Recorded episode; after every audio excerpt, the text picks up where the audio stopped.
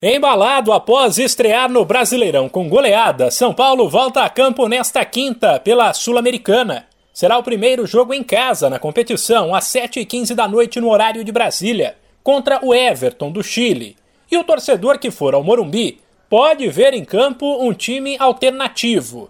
O técnico Rogério Ceni não confirmou a escalação, mas a prioridade do São Paulo no momento é o brasileiro mesmo com o fato de que uma conquista da Sul-Americana é teoricamente mais fácil. O tricolor sabe que as chances de título no Nacional são pequenas, mas entende que dá para buscar uma vaga na Libertadores e que depois de brigar para não cair no ano passado, deve dar uma atenção especial à competição. E domingo tem jogo duro contra o Flamengo.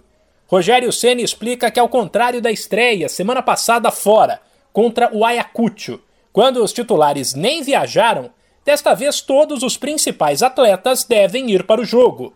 Mas ninguém está garantido entre os 11. Mas esse time do Everton é um time, na minha opinião, mais forte que o time do Ayacucho que nós enfrentamos, eu acho que é um time mais, bem mais competitivo, que vai gerar bem mais dificuldades.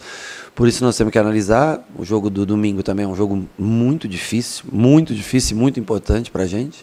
Pensar no time de domingo, no que nós podemos fazer, o que não podemos. A única vantagem é que como nós não temos viagem, independente de quem comece o jogo, os outros estarão juntos, quem não começar, para poder entrar durante o jogo.